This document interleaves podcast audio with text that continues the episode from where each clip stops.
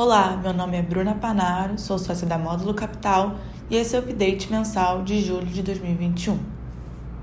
No mês de julho, após quatro meses de fechamento no terreno positivo, o Ibovespa apresentou uma queda de 3,9%, descolando das bolsas americanas e mundiais que fecharam o mês em alta. Na última semana do mês, as questões fiscais do país e a batalha travada entre o Poder Executivo e o TSE pela implementação do voto impresso e auditável nas eleições de 2022 aumentaram a aversão ao risco dos investidores. A tensão fiscal aumentou com a fala do ministro Paulo Guedes com relação aos valores dos precatórios estimados em 90 bilhões de reais para 2022, bem acima dos 55 bilhões previstos no orçamento desse ano.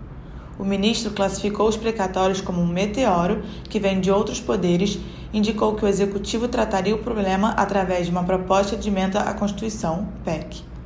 Também contribuiu para a piora das expectativas as discussões da ala política do governo, fortalecida com a chegada do senador Ciro Nogueira à Casa Civil, para a reformulação e aumento do benefício do Bolsa Família através de uma mudança do teto de gastos. A evolução da variante Delta da Covid no mundo resultou em um aumento nas restrições de circulação em alguns países, com destaque para Austrália, China e Japão, e em um aumento de casos nos Estados Unidos.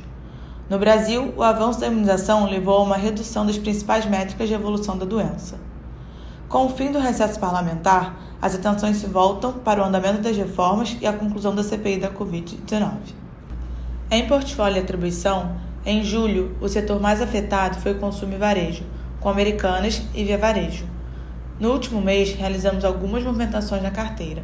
Fizemos algumas alterações no setor financeiro e no setor de saúde tivemos uma troca intrasetorial. Com isso, o fundo fechou o mês com uma exposição de aproximadamente 93%. Esse foi o update mensal de julho de 2021